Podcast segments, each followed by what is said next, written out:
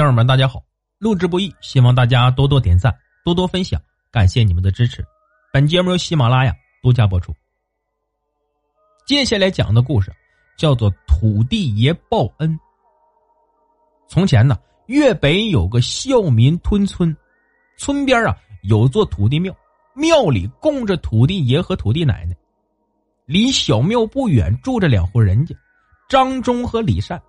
张忠年过花甲。有五个儿子，两个女儿，他和老伴儿啊梁氏含辛茹苦的将七个儿女养大，儿子们呢都已经娶妻生子，闺女也相继出阁，辛苦了大半辈子的老两口啊，本该轻轻松松享享天伦之乐了，可这儿女们不孝顺，各自过自己的小日子，老两口身体不好，干不了地里的活，又没人照顾，经常啊是吃了上顿没有下顿，日子过得非常凄凉。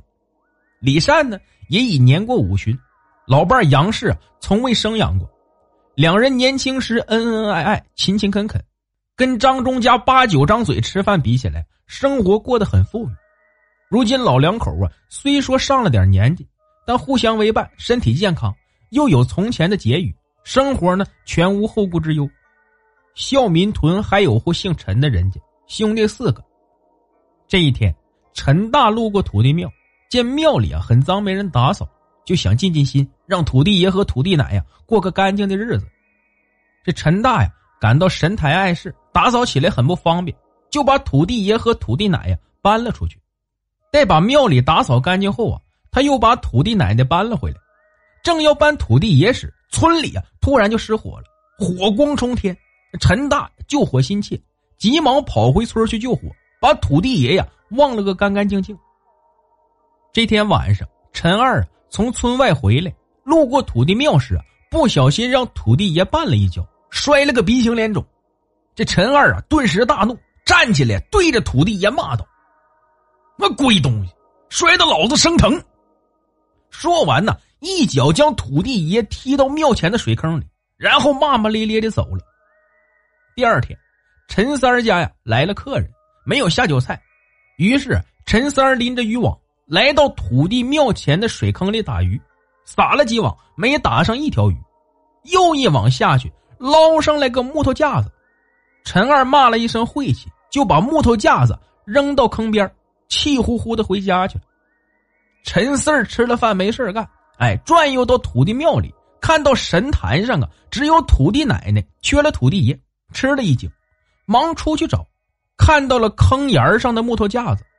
陈四儿呢是个画匠，一看呢便知这是土地爷的神台架。陈四骂道：“哪个混球他妈这么缺德，把土地爷弄成这样？”陈四儿一边骂，一边把木头架子拿回庙里，又从家里呀拿来了工具，和了一堆泥，重新呢塑了一尊土地爷。土地爷终于又归了位，和土地奶呀并肩坐在神坛上。晚上，土地奶问土地爷。昨晚我出去一会儿就回来了，你跑哪儿去了？哎，谁这么好心给你换了身新衣裳啊？土地爷听了，哎了一声说：“哎，别提了。”便把昨天的遭遇一五一十的说给土地奶听，末了还说道：“若不是陈四儿好心积德，我恐怕是回不来喽。”土地奶奶听了也感叹道：“嘿，真是人心莫测，一家人亲兄弟，怎么就有好有坏？老头子，你准备怎么安排他们四个人的命运呢？”土地爷听了，深思了一下，说：“我要让陈二家将来生五儿五女，陈三家生三儿三女，陈大家生一儿一女。”陈四家没儿没女。土地奶奶听了，指着土地爷的鼻子，不解的问道：“老头子，你是老糊涂了吧？你咋能好坏不分呢？赏罚颠倒呢？